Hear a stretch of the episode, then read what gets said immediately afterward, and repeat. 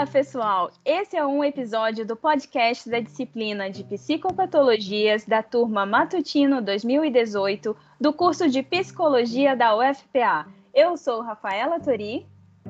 Eu sou Vinícius Monteiro. Ana Júlia Mello. Marília Moura. E Larissa Carneiro. Nesse episódio, nós vamos falar sobre o diagnóstico em saúde mental, mais especificamente o que ele significa para a pessoa que o recebe. E para ajudar a gente nesse bate-papo, nós temos um convidado muito especial, o Diego. E aí, Diego?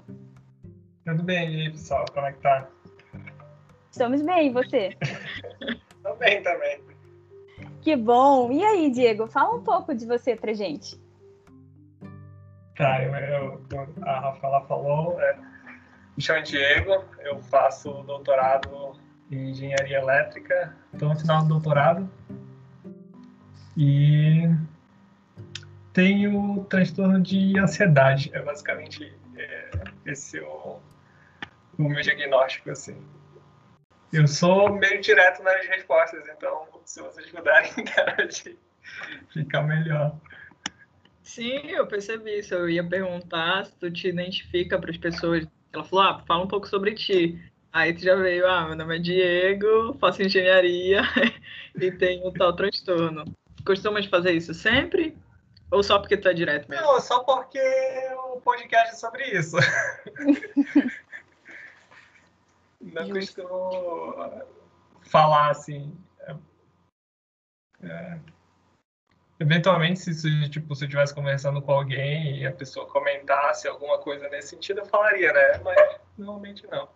É porque eu falei é. para além da, do diagnóstico, é porque para mim é um pouco estranho. Não sei se para as pessoas também, vou falar por mim, né?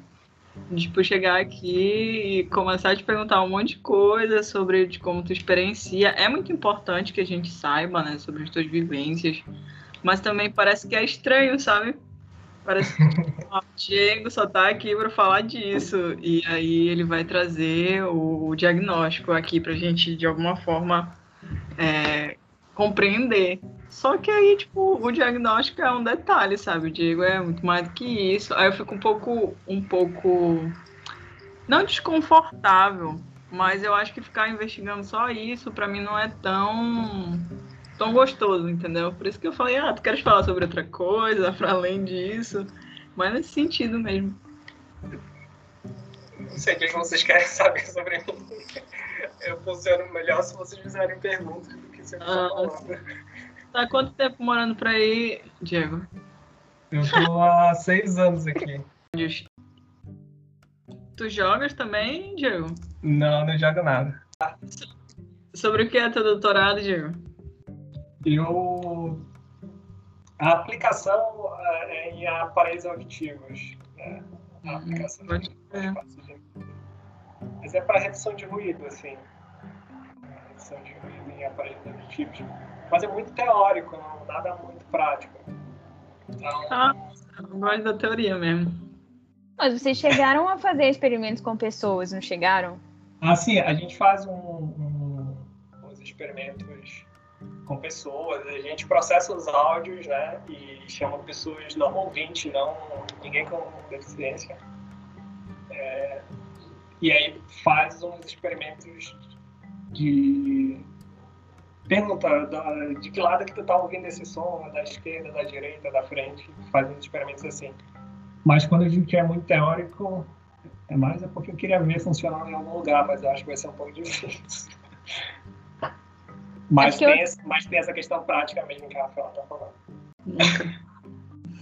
é, é, basicamente a Rafa explicou bem melhor do que eu, mas é, é, exatamente isso. Tipo, se alguém estiver conversando na tua frente, se tiver alguém à esquerda que, por exemplo, chamou a tua atenção, é, o que acontece se a gente não usar, se a gente usar um, uma estratégia tradicional, digamos assim, a gente tem uma pessoa aqui, a outra aqui, quando a gente reduz esse ruído, o som que a pessoa do aparelho auditivo ouve é que as duas pessoas estão na frente dela, apesar de que uma está do lado, assim.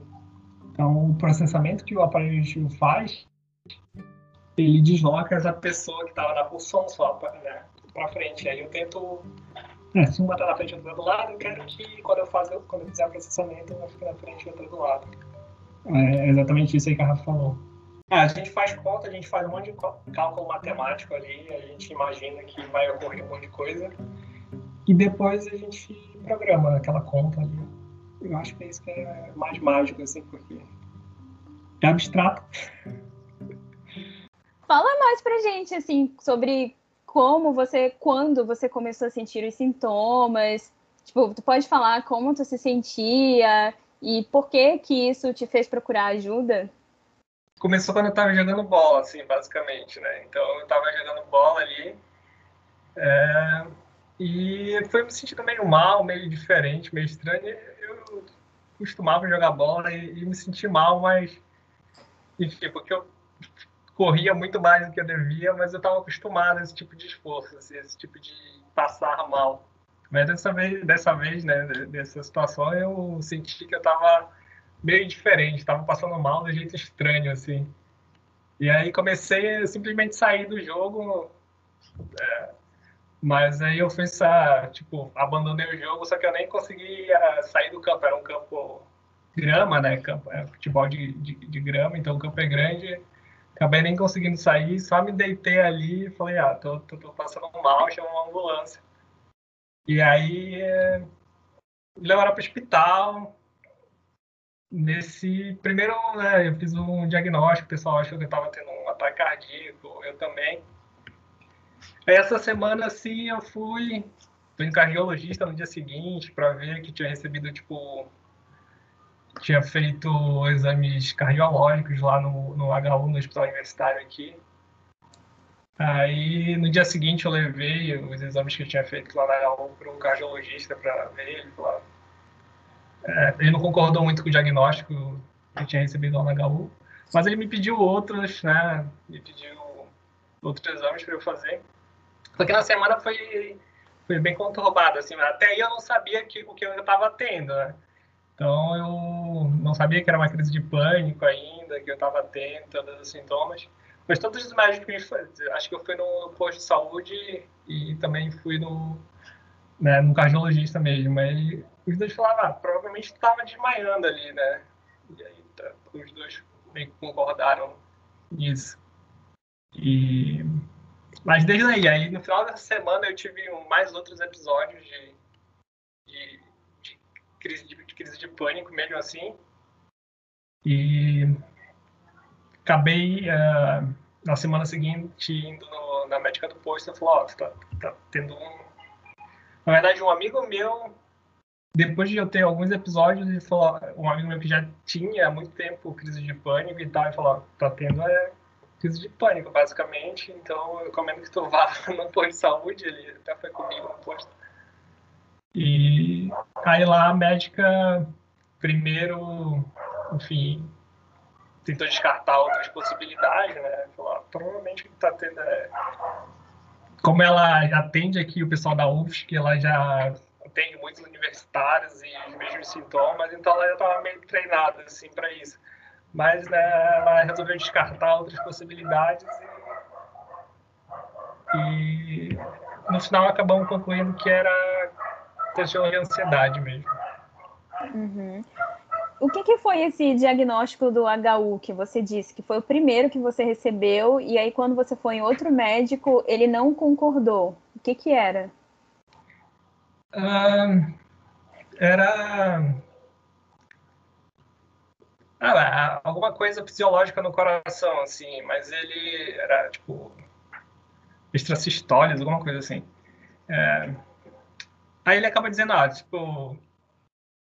Primeiro que o equipamento da HU era super velho, era um eletrocardiograma de tipo de. Não é nem digital, acho que é um bem analógico, bem velho. Então ele já começou por aí. Isso aí é um equipamento é meio ruim, é, aí quando eu fui lá eles já fizeram outro, não deu nada. E foi, foi esse o, a situação, assim, esse primeiro diagnóstico, ele falou, Provavelmente tu tava desmaiando, mas tu não deve ter nada, assim. Tu é jovem e tal, tudo. Mas ele me pediu uns exames que eu acabei não fazendo. Né? Em seguida, se ele me pediu para eu fazer um, tipo, lá, Holter, alguma coisa, um, um, exame de esteira. Eu acabei não fazendo, acabei indo só no médico do posto de saúde. Eu não fiz nesse momento, acabei fazendo depois que piorou minha situação. Eu fui fazer uns dois meses depois desses, desses exames, assim. Diego, e quando Oi. teu amigo chegou, né, pra te falar assim, ó, acho que tu tá tendo crise de pânico.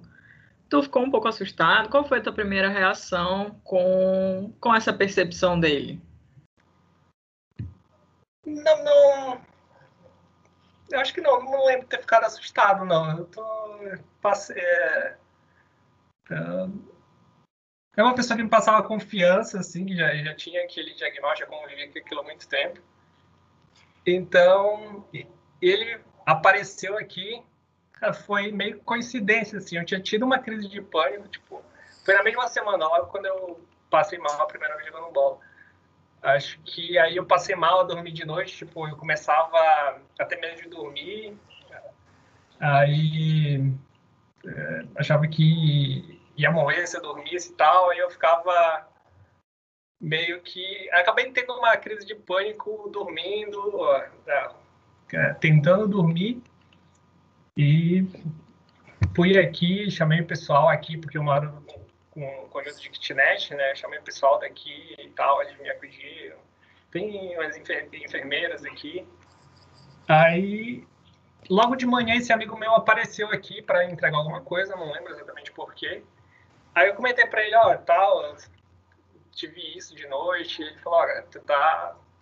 Se quiser, eu vou continuar no posto, mas eu acho que tu, tu, tem, tu tem as mesmas coisas que eu tô tendo, assim, que eu tive, né? Então, Aí eu acabei com ele logo, assim, era, muito, era bem cedo, ele apareceu aqui. Na verdade, ele apareceu de manhã, mas aqui tem. Tu consegues ir ou de manhã muito cedo ou, ou no início da tarde para fazer exames. Aí a gente acabou indo à tarde lá. Mas essa questão de ataque cardíaco, ela me acompanha até hoje, assim. Não é, não é algo, algo que eu não pense mais, assim. E aí eu fiquei, fiquei tendo crise, assim, continuamente acho que durante uns dois meses, mesmo depois de eu ter ido no posto, porque eu, eu fui até rápido no posto de saúde, assim, e recebi diagnóstico, só que recebi logo a medicação de cara, assim, mas a primeira medicação que eu tomei, não, ela me ajudou a controlar, mas nem tanto, assim. Então, nesse, nessa, nesse período inicial, assim, eu tive várias crises que o que eu senti era começa com uh, é, uma sensação parece que tu, tu não vais conseguir é, assim com a, a, a, meu problema é ter um ataque cardíaco parece que vai crescendo uma, um sentimento em mim que eu não vou conseguir controlar e isso vai levar a ter um ataque cardíaco sabe então, é... aí tem muitas coisas, né? Então, acontece de eu não ouvir direito, acontece de eu perceber as coisas meio estranhas que está acontecendo ao meu redor. É... Essas sensações assim, de que eu não, não, não vou ter controle sobre o que eu que eu fazendo e eu vou ter um ataque cardíaco por causa disso. Assim. É, no coração acelera, essas coisas todas, né? Eu, mas é, é o, o, que é mais marcante para mim é essa sensação de que é, é, eu imagino assim que tem um limite e essa sensação vai crescendo até esse limite. Então eu não posso deixar chegar ali, né? É, e aí tá, isso se reflete em, em, coração acelerado, sei lá, percepção do mundo e ouvir diferente. Mas uh, o meu entendimento da situação como um todo é isso tem um limiar de sensação e que eu estou chegando muito próximo daquilo e isso me assusta. Assim, sabe? Entendi. Essa médica do posto que te passou uma medicação, ela te passou uma medicação para tratar alguma coisa do coração ou ela já passou uma medicação é, pensando nos ataques de pânico? Não, ela já passou pensando nos ataques de pânico, assim. Ela me passou... É... Aí, na primeira semana, ela falou, ó, a gente vai primeiro verificar se é, é, é, causas fisiológicas, né? Se tu não tem mesmo problema cardíaco e tal. Mas eu já vou te passar um remédio é, nessa primeira semana para te é, ver se já diminui esses sintomas. Então, a, a gente, a princípio, a gente vai fazer esse tratamento para ansiedade, mesmo a gente não tendo diagnóstico, para ver se isso melhora. E, paralelamente, a gente vai fazer exames do coração, assim. Diego, só, só fiquei um pouco curiosa para saber quanto tempo tu já experiencia, né? É, sintomas, enfim. Já está no doutorado, não sei se foi antes da faculdade. Então, quando foi que surgiram esses primeiros episódios? Tu lembra? É, esse episódio que eu contei para vocês, ele né, não marca, ele é, é ele é marcante para essa questão do diagnóstico em si, de ter né, uma nomenclatura e tal para tudo. Mas depois eu comecei a rever, olhar para trás assim do que, que eu estava sentindo. Né? Aí quando a gente começa a pesquisar na internet, começa a ver as coisas e que uh, então uma das coisas que eu acabei vendo e sabendo é que tipo tem essa sensação de que tu vai ficar perder o controle, tu vai ficar louco e tal, e isso eu já estava sentindo há um, um, ano, dois. Então eu começava a sentir uns calores no corpo, assim, eu, falava para minha namorada, acho que tô... Eu não sabia se eu estava sentindo frio, se eu estava sentindo calor, e isso foi no final do meu mestrado ali. É...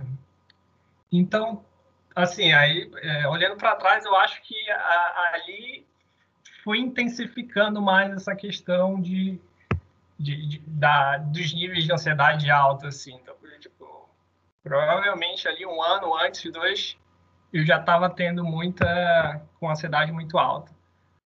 É, como é algo multifatorial, né, não dá para tipo, cravar exatamente foi isso aqui e tal.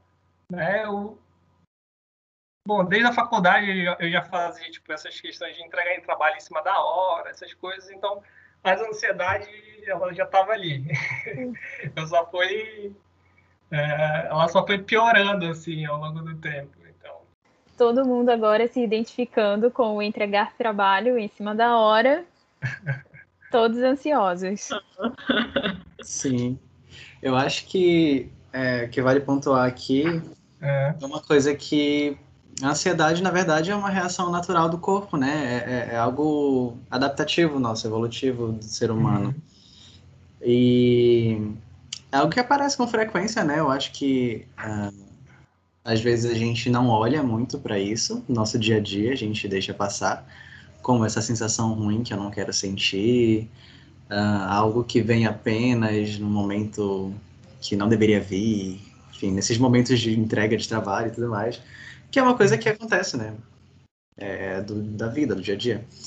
Mas eu acho que o que uma coisa que é muito importante que as pessoas saibam é saber um, muito bem diferenciar o quanto isso é, é, ou uma coisa do dia a dia ou o quanto que isso está te fazendo realmente muito mal a nível assim de um, de um diagnóstico, de uma patologia, que eu acho que o Diego descreve isso muito bem, né? É, o quanto que tem esse limiar que ele fala do se sentir mal, mas que era diferente, né? Que ele fala do não ouvir, de achar que algo muito ruim ia acontecer. Enfim, é, a gente tem que estar atento a como isso afeta a, as nossas relações sociais, as nossas relações da faculdade e tudo mais. Mas, Diego, queria te fazer uma pergunta. É, eu acho que a gente vai estar retomando um pouco, voltando um pouco para trás, mas eu gostaria de fazer essa pergunta. É, é, não, mas é porque tu falaste sobre a, a médica prescrever um remédio, uhum. né? É, por uma semana, para, já para as crises de pânico. Queria saber como que tu se sentiu em relação a ela ter prescrito os remédios e tal, se tu chegaste a tomar os remédios e como é que foi para ti isso? É, ah, no primeiro momento, como eu estava tendo muito, muita crise ali, essa semana não tive muito problema não de, de, de usar os remédios, assim. Né? Então, como não, tava, não era algo que necessariamente ia ser longo prazo, eu não vi nenhum problema. Mas, tipo, como... Aí, aí uh, acabou que eu, tipo, eu faço uso até hoje dos remédios eu não vou dizer que foi tipo, ah, tô, tô de boa, assim, mas eh, em toda situação que eu, que eu pensava assim, tipo, a médica sabe mais que eu, mais que eu não queira, por mais que eu tenha meus preconceitos, e, e realmente tinha um pouco, assim, tipo, com essas questões psicológicas, que eu pensava, tipo, as pessoas sabem mais do que eu, eu tenho que usar, sabe? Aí, mas o que me ajudou, assim, a vencer um pouco dessas desse preconceito que eu tinha, apesar de, de eu não ter reputado de cara os remédios, mas a gente, quando a gente não, não, não, não tem que lidar, tipo, é, talvez a gente não saiba que tem o preconceito com questões psicológicas até enfrentar essa situação. Ah, é, eu tenho que tomar um remédio e agora vai descobrir se tu tem preconceito ou não. Mas o que me ajudou a vencer assim, um pouco desse preconceito foi conversar com as pessoas, assim. Então, tipo, meu orientador, né, tipo, falou, ah, não, tipo, eu, várias pessoas aqui já tiveram, eu tomei também remédios. Então, não, é normal isso, faz parte, faz tratamento. Então, tipo, ouvir das pessoas que, ela, que elas também tomavam e passaram por situações que elas tiveram que tomar, acho que isso me deixou é, diminuir esse sentimento, assim, de que ah, tomando um remédio é, tipo, a, o nome já é meio estranho, antidepressivo, né? Tipo, e aí associado com depressão, que eu acho que é ainda mais estigmatizado do que ansiedade, assim. Mas conversar com as pessoas e ouvir que elas também passaram e precisaram tomar e que isso ajudou elas a perder esse medo que eu tinha, assim, de tomar um remédio continuamente. E falando em preconceito, né? Tu sentiu na pele, assim, essas contradições e de que modo, quando chegou é, essa possibilidade de diagnóstico e essa questão da medicação, tu mesmo teve esses conflitos, né? E a tua família, a tua própria namorada, que tu já citaste duas vezes, como foi que eles é, acabaram lidando com essa questão do diagnóstico? É, assim, na minha família, eu não falei de imediato para eles, assim, tipo, eu até hoje eu não, nunca falei claramente para eles. Para os meus pais, principalmente, assim, os meus pais e para minha mãe, nunca falei diretamente, tipo, eu tenho ansiedade e tenho transtorno. Não porque eu tenha vergonha de dizer isso para eles, eu não tenho, tanto que os meus amigos e minha namorada e meus, a família da minha namorada sabe, eu falo abertamente para as pessoas, tanto que eu estou te falando para vocês é, mas é porque, tipo. Eu tenho uma percepção da minha mãe que ela, tipo, não, não ela acaba pegando muito dos problemas dos outros para ela. Então eu não queria passar isso para ela, então eu acabei não falando. Mas de resto, da, da minha namorada, assim, ela deu, assim, entendeu, compreendeu. E a família dela também quando eu precisei, né, esse período que eu fiquei bastante tendo crises, e até quando comecei a tomar o remédio, tem, sei lá, demora uns 20 dias, e, assim, até o remédio fazer efeito e tal. Então parece que não está fazendo efeito e continua tendo ansiedade. Mas a família dela me deu apoio, assim. E ela também. Mas... E, tipo, como foi para ti tu falaste que logo quando tu foi no hospital, na mesma semana o teu amigo já te levou ali no posto, né, achando que você estava tendo crises de pânico. Então, pelo que tu falou, pareceu que foi muito rápido para fecharem o diagnóstico. Logo conseguiram chegar ali numa solução, descartar os problemas de coração e dizer, ah, você está tendo crises de pânico. É, foi rápido assim mesmo, tipo, é, pelo que eu entendi, foi a médica, a clínica, médica clínica do posto, né? Que, que te atendeu ali naquele momento. Mas tu chegaste a, a ir com um psiquiatra. É, como foi para ti, assim, quando fecharam o diagnóstico? Olha, você tem isso. Tipo, uhum. como que para ti foi melhor? Fez sentido? Ah, faz sentido, é assim que eu me sinto e tal. Ou não, foi pior? Acho que foi indiferente para mim. Que for no. É, é, é, a gente ficou nessa de identificar o que, que é, se realmente eu não tinha, se eu não estava tendo. Porque basicamente eu fiquei uns dois meses tentando fazer exames, essas coisas, e, e indo acompanhando os meus sintomas, vendo se o remédio estava ajudando ou não. Depois de uns dois meses que a gente não conseguiu identificar nada e, e ela falou, ah, então a gente que realmente está tendo são crises de ansiedade, recomendo que tu então a gente vai fazer uso prolongado do remédio e eu recomendo que tu também faça a terapia, né? Foi o que ela falou. É, na verdade, eu já tinha recomendado desde o início, mas eu só procurei mesmo depois de uns dois, três meses. Mas em termos de, de ter um nome assim, pra mim foi indiferente, não melhorou nem piorou. Relacionado, relacionado a isso que a Rafa falou, né?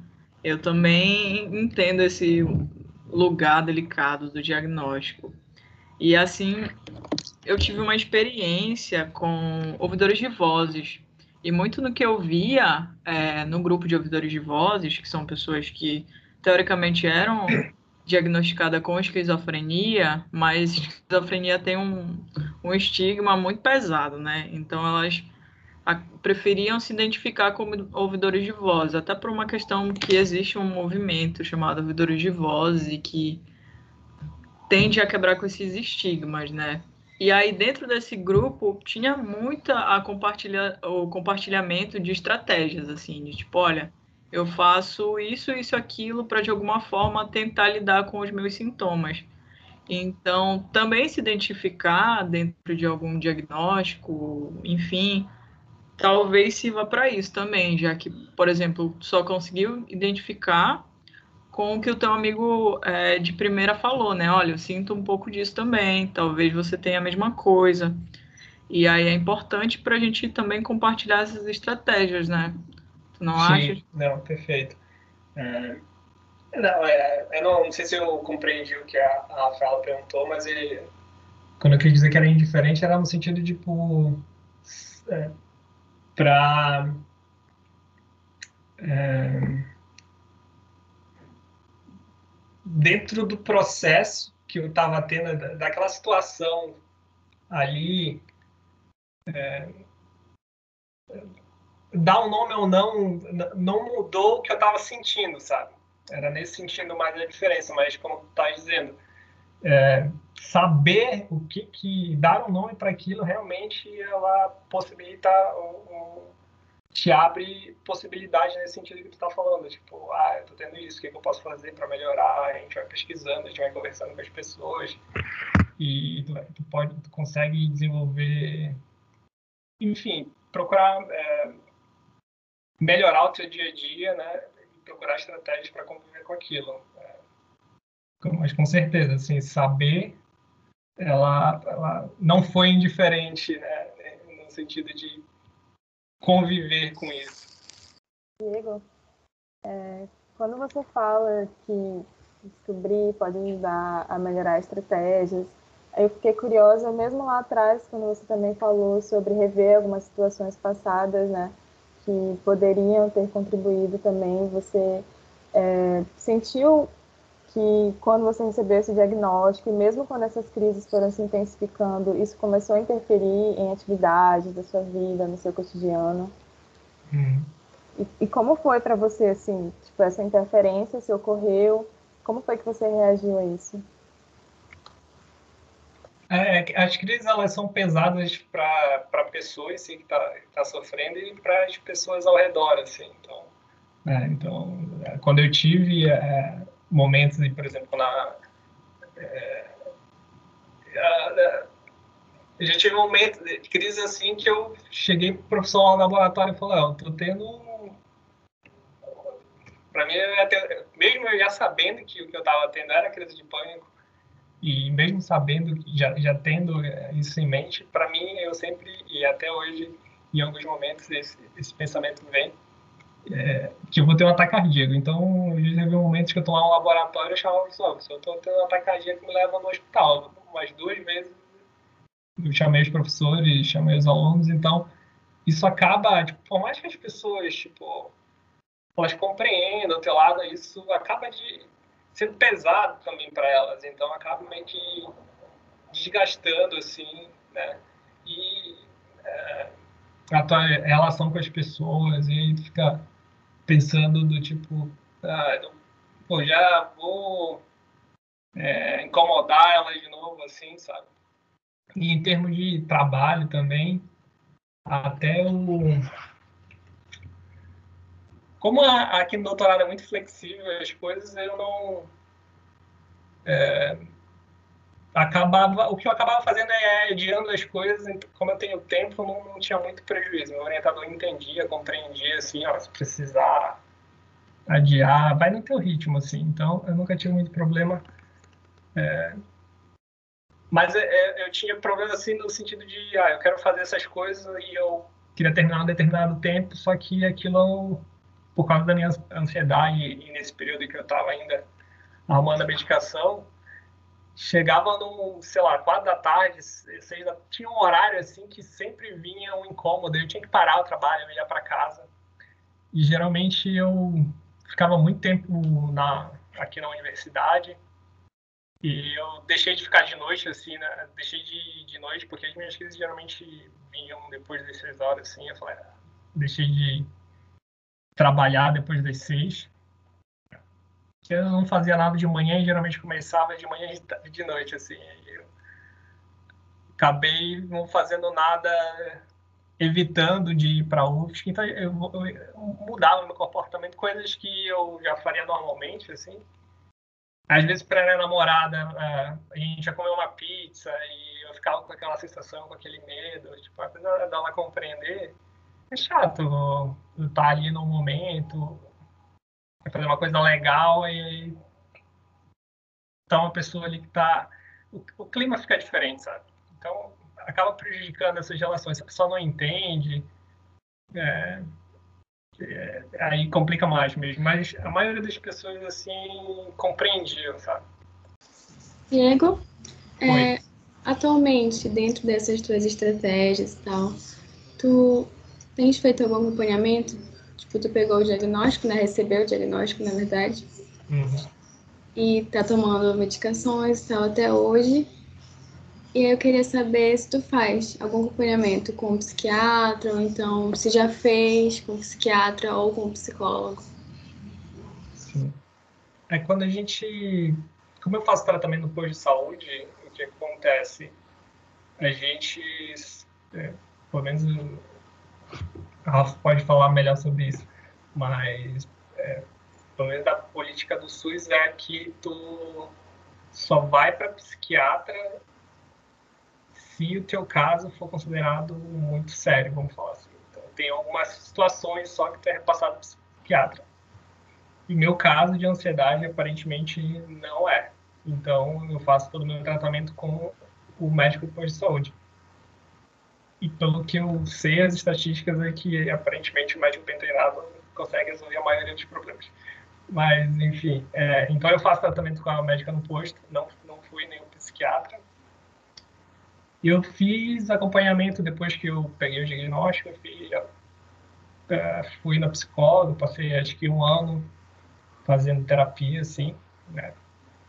Fui com, assim, dentro de um ano, foram mais duas psicólogas, eu tentei trocar a psicóloga para ver se eu achava que não estava me ajudando, eu decidi trocar. Mas eu fiquei nesse período fiz terapia é, individual durante um ano e fiz um fazia no posto de saúde aqui também que tem terapia em grupo. Né? Mas aí começou a pandemia, desde que começou a pandemia eu parei de fazer terapia, só estou tomando remédio. Mas a médica do posto só falou que ela só tira a medicação se eu for procurar um psicólogo e fazer exercícios. Entendi. E como foi para ti esse processo? Tu sentiu que te ajudou depois da troca da psicóloga? depois de trocar a psicóloga? Não, eu preferi a primeira. É, não ajudei, é porque assim. É, eu tava é, eu acho que a primeira, assim, falando da, das psicólogas, eu. Da primeira, a minha percepção, tá? É, ela pode. Enfim, é, ela acho que me ajudou bastante em termos de. como pessoa, assim, sabe? Aí a namorada falou: tá, tá adorando essa psicóloga aí. É, então, como pessoa, eu melhorei bastante. Agora, para mim, em termos de ansiedade, de desenvolver estratégias, eu não vi melhor, assim. E por isso eu decidi trocar. Né? Troquei para uma segunda que, sei lá, falavam que a abordagem não era melhor e tal, blá, blá. Acabei não usando, acabei não tendo é, nem melhoria nem como pessoa, nem na minha ansiedade. então, não gostei muito dela. É, e aí, né, começou a pandemia, eu não fazia terapia em grupo. Era legal ali no, no posto de saúde para escutar as pessoas, mas. Entendi. É. Essa terapia em grupo não tinha um enfoque em ansiedade? É, não tem. Não. E da primeira psicóloga que tu falaste que tu achou que, uh, que vocês conseguiram desenvolver estratégias melhores. Tu pode falar um pouco sobre essas estratégias? É, em termos de estratégias, eu não sei. Eu não, é, para ansiedade, a gente conversava sobre ansiedade, sobre não só sobre ansiedade, a gente conversava sobre várias coisas. É, e, e acabou me ajudando, assim, pra, na minha relação de maneira geral, com a minha namorada, com as famílias, para mim mesmo, para me entender. Mas talvez isso indiretamente, ou, ou, muito provavelmente, pode ter ajudado na ansiedade, sabe? É, mas de estratégia para ansiedade, dizer que a gente vai fazer aqui, vai fazer aquilo, vai fazer aquilo outro. É, eu não tenho é, memórias assim de, de, A minha percepção é que não, não ajudou, pelo menos diretamente, né? Com isso, assim, uhum. assim, desenvolver uma estratégia. Uhum. E foram só essas duas ao longo desse ano que você fez acompanhamento? Sim. Aí começou a pandemia, acabou a terapia. É, aí eu tinha que fazer online ali. Eu, eu até voltei, eu, quando eu voltar, eu vou voltar com aquela primeira lá. É, dá mais uma chance para ela. Porque assim, como tu falou, né? por mais que tu não tenha visualizado de uma forma direta como é, a terapia estaria é, ajudando nessas estratégias, mas às vezes o processo terapêutico é algo processual mesmo, entende? E também tem a questão do próprio é, cliente estar tá preparado ou não. Então é um processo muito subjetivo, sabe? É um tempo assim que uhum. não é muito cronológico mesmo. Então, pode tentar com ela de novo, mas o importante é sempre estar nessa, nessa movimentação, né? De, tipo, procurar se cuidar e, enfim. Sim.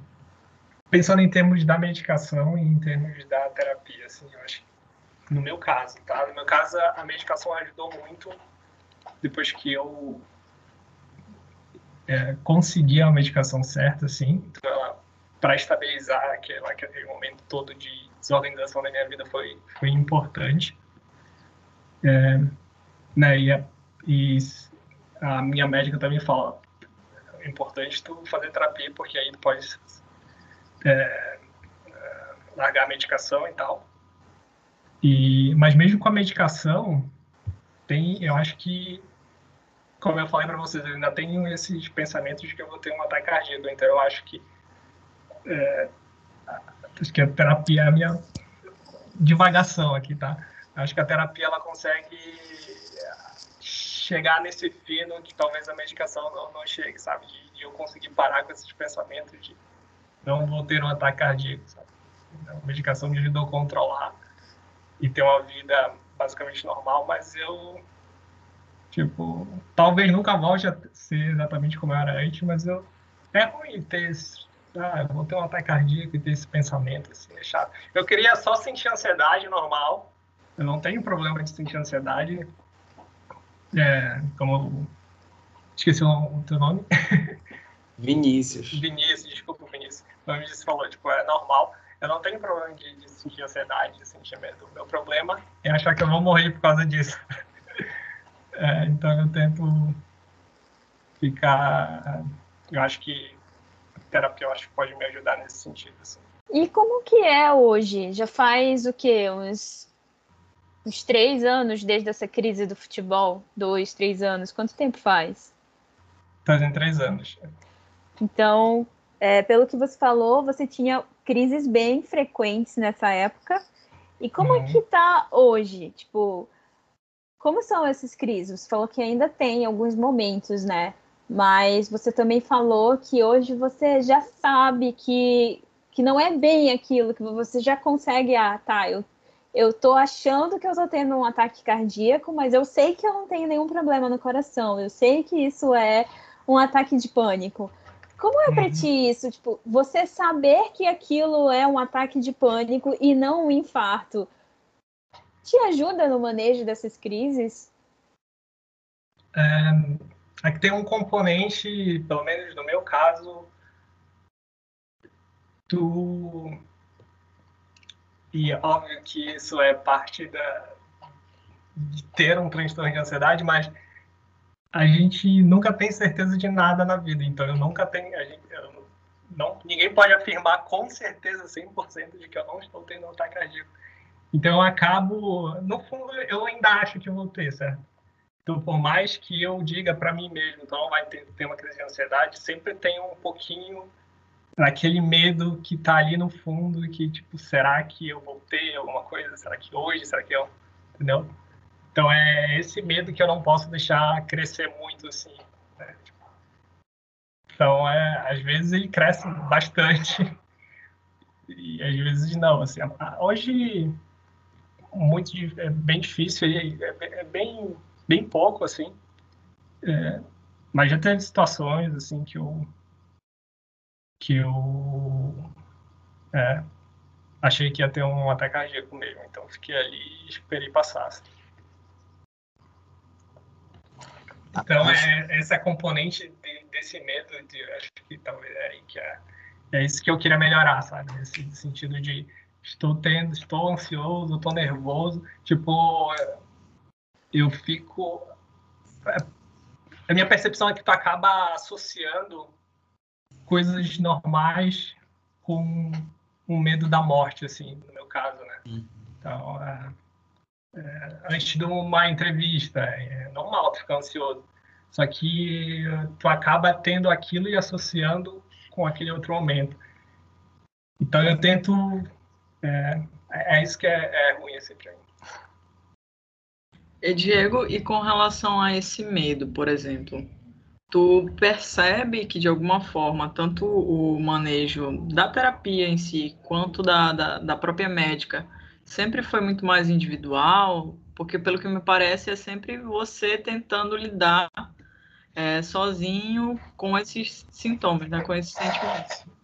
E aí, algum momento, a médica ou então a psicóloga sugeriram que você levasse a sua namorada, a sua mãe eu acho que nem tanto, né, porque ela não não sabe ainda de forma explícita, mas já sugeriram, tipo, outras pessoas para te ajudar também nesse processo?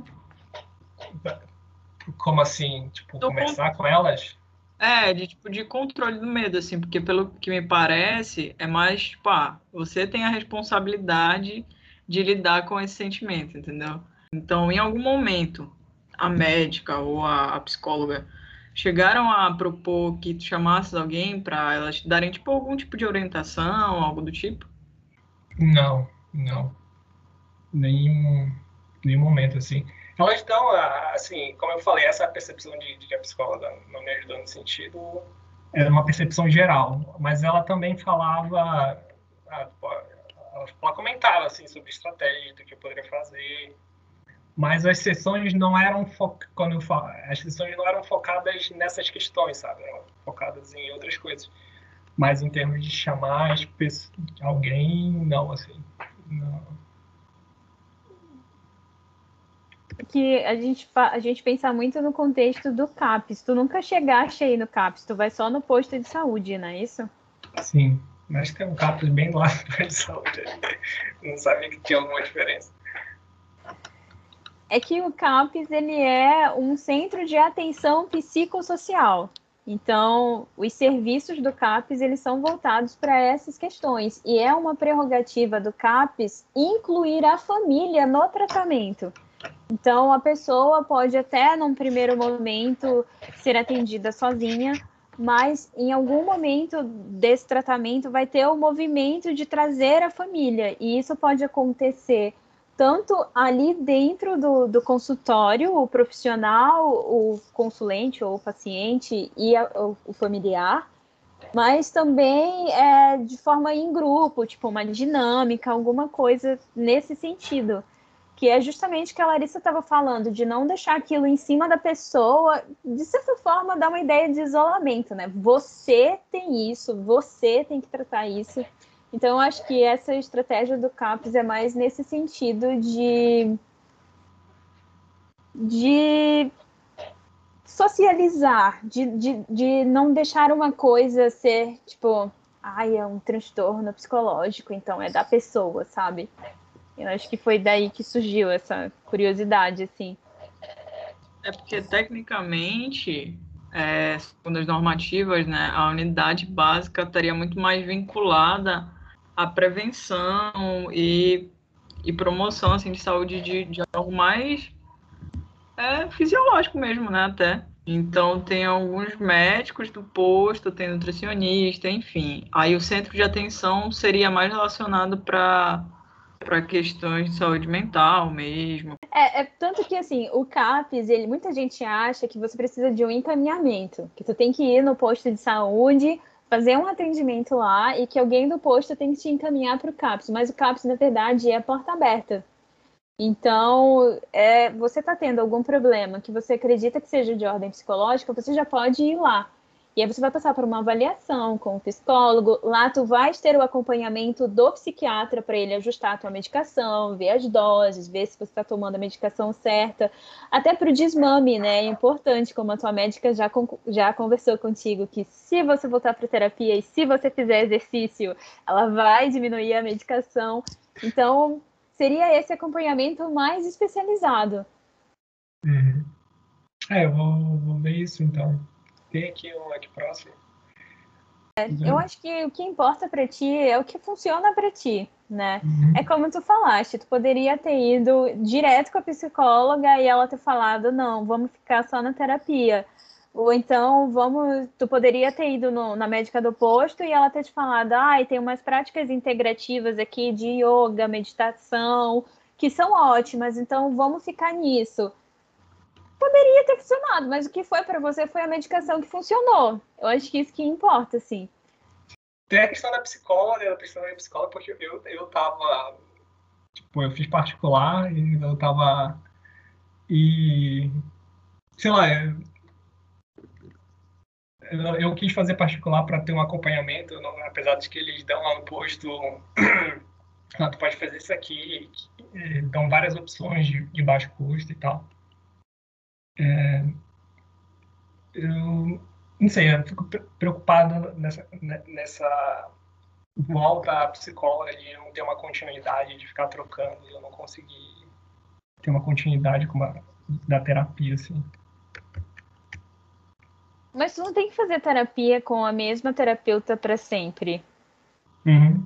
Por exemplo, a, a, segunda psicóloga que você foi, você sentiu que não, não rolou ali uma relação. Então, não faz sentido tu continuar com ela. É melhor você trocar até você encontrar uma que aconteça essa relação do que tu ficar com alguém que tu acha que não tá funcionando, né? Tu vai perder tempo, tu vai perder dinheiro e não vai dar em nada. Então, uhum. tipo, tu não tu não tem que se preocupar de, ai, nossa, já tô na quarta terapeuta. Tem que, tem que rolar ali uma relação entre vocês, né? Tem que ter aquele clique, aquele encaixe. Então, da mesma forma que se mesmo que você se sinta bem com a sua terapeuta, que você tenha uma boa relação terapêutica com ela, que enfim, não necessariamente significa que tu vai ficar o resto da vida com essa pessoa. Tu pode, em determinado momento, ou até a terapeuta te sinalizar mesmo, que talvez seja interessante você procurar uma outra pessoa. Isso faz parte do processo terapêutico. Que, que tu achou, Diego? Eu gostei, eu gostei de conversar com você de maneira geral. Não só a questão da, da ansiedade, mas no papo inteiro. E assim, gente, nós finalizamos esse episódio incrível com o Diego Marques. É, muito obrigada, Diego, por ter aceitado participar desse episódio, contando a sua experiência, as suas vivências. É muito importante para a gente ter o conhecimento sobre é, as vivências mesmo dessas pessoas com o diagnóstico e quanto isso impacta. É, ficamos muito agradecidos. É, obrigada também a todo mundo que ficou até o final, apesar de ser um pouquinho longo. É, ficamos muito gratos por quem finalizou esse episódio e a gente espera que o conhecimento das experiências do Diego e da psicologia possam chegar até vocês e que nós possamos é, estabelecer essa rede de apoio entre nós e sermos sempre muito conscientes das experiências que as pessoas vivem ao nosso redor. E é isso. Muito obrigada. Eu só queria dizer que eu gostei muito do teu projeto.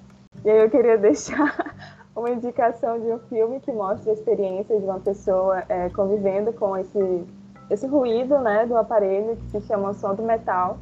Aí se você quiser ver, é bem legal. Mostra bastante assim como ele lida com a aceitação mesmo da, da própria condição dele, né, com a deficiência auditiva e ele experienciando o ruído com o aparelho.